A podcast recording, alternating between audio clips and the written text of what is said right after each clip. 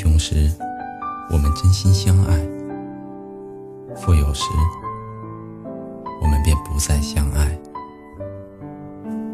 爱情究竟是被以前的贫穷所滋养，还是被现在的富有所淹没？大家好，我是独白。最早的时候，我一直觉得把钱和爱情挂钩是一件特别恶俗的事，因为它玷污了感情。因为只要有喜欢的人在一起，吃土也是幸福。提钱就是庸俗。而如今，我才越来越肯定，钱和爱情是分不开的。我确实可以不要钱。但是前提是，我要有爱。莉莉周原名叫周丽，因为他觉得名字不够文艺，用武力逼着我们叫他莉莉周。客观的评价，他是一个特别愿意买东西的人。微信里的代购，总是占了总人数的一半。每每出了什么新款，都要兴奋的马上发给我看。怎么样？好看吗？买还是不买。你见过有人可以不吃饭，但是不能不买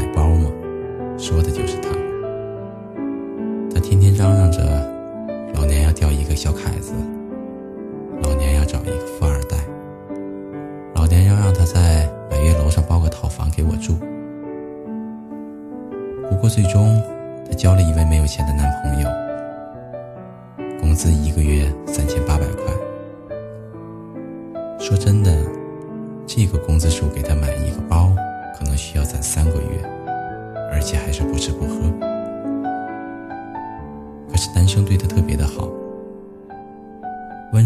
够融化的那一种。他肚子疼，一大早上坐地铁去他家给他送早餐，烧热水，打泡脚水。他说失眠，男友硬是陪着他聊天。哄他一宿，不睡觉，哪怕第二天还要早起去开会。他喜欢吃老家特产腌过的一种小菜。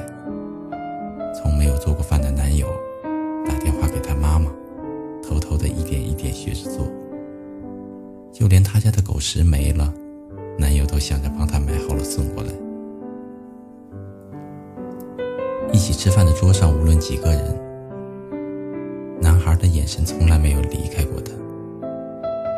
我们逗他：“你不要富二代了。”他说：“不要了。”小凯子呢？不要了。总统套房呢？不住了。前几天我们见面时，一起去吃一家沈阳有名的麻辣烫。那么热的天，屋里连个空调也没有，只能吹电风扇。而且还是最破的那一种。莉莉周吃的满头都是汗，男友一会儿拿汽水给她喝，一会儿拿陈醋，过一会儿又要给她拿纸巾擦汗。一顿饭一直在围着她转，一边吃还一边问：“你别辣着自己，醋还要吗？我这里还有海带，都给你。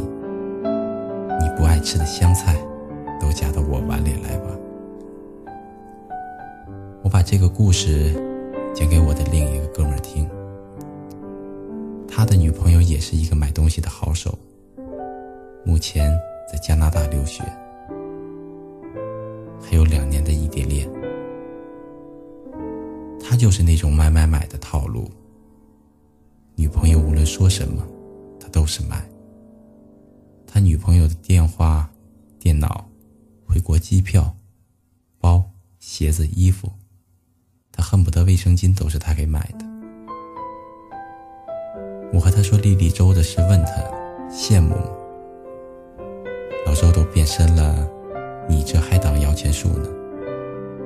哥们儿一笑说：“我这是自愿的呀，我离着远，陪不了他，给不了那么多的爱，就得多给一点钱。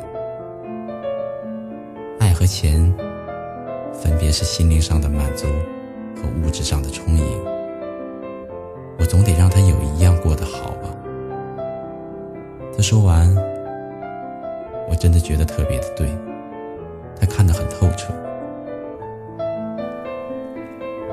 一书笔下有一位伶俐的姑娘叫喜宝，说了一句七巧玲珑的话：“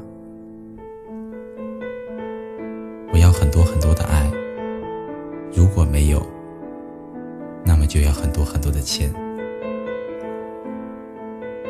我们谁也不是天生的物质，可是我们都知道，钱的诱惑到底有多大。们都想一辈子不用操心忙碌就能盆满钵盈，可以走马观花、观览山河。我们都想随时随地的毫不犹豫的刷卡，不用风餐露宿，不用愁日益攀升的房价。但是我们更需要爱。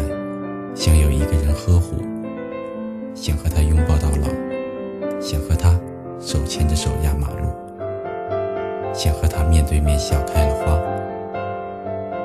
莉莉周有了满满的爱，我哥们给不了爱，就给了钱。我想，所有的人都一样吧。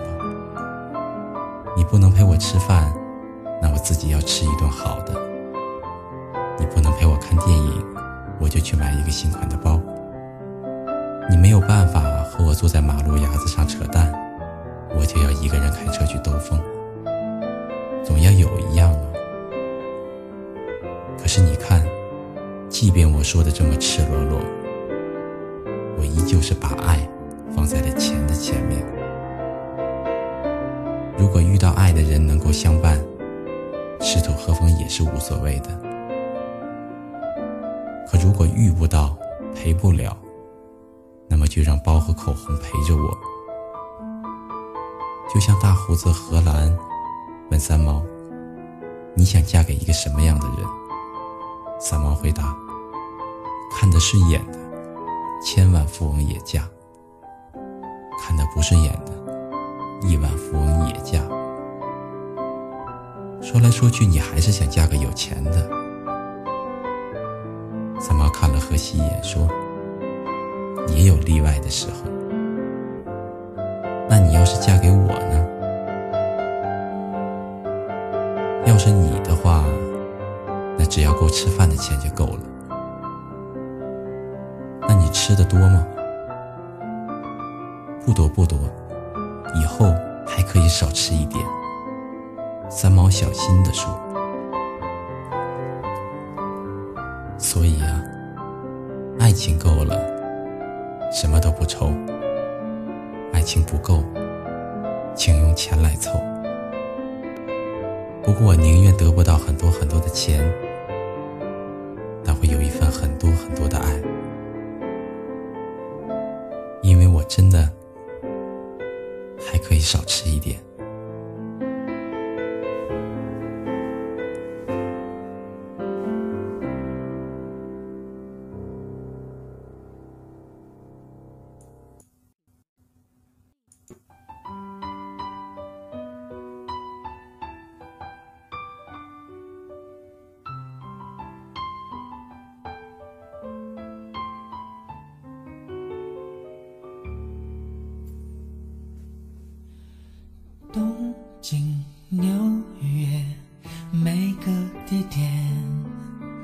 带你去做幸福的地下铁，散步、逛街，找电影院，累了我就帮你提高跟鞋，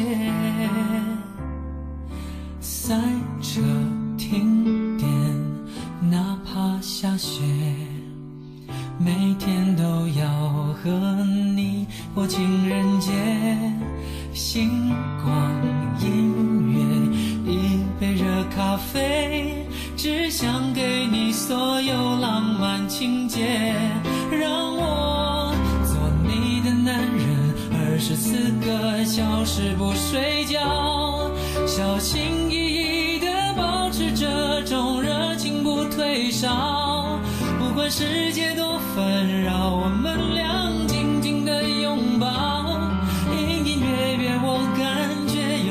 藏在你嘴角做你的男人二十四个小时不睡觉让胆小的你在黑夜中也会有个依靠就算有一天爱会变少人会变老就算没告诉过你也知道下辈子还要和你遇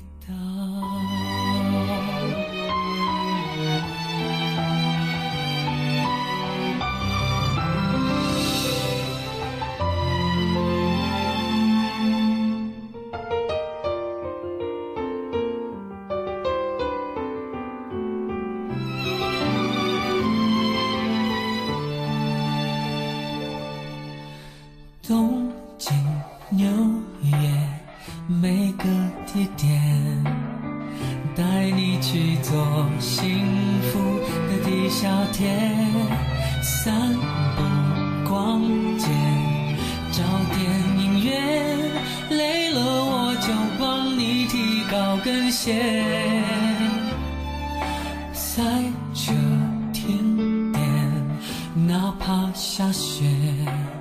每天都要和你过情人节，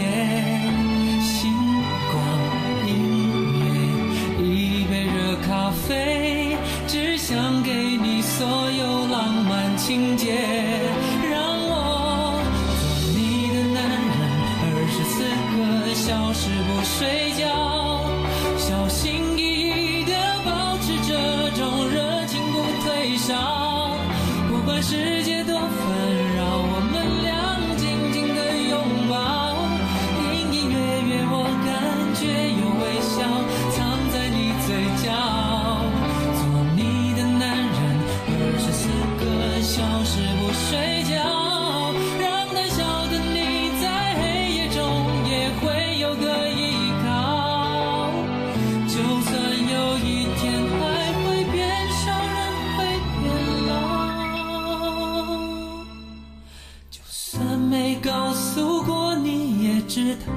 下辈子还要和你遇到。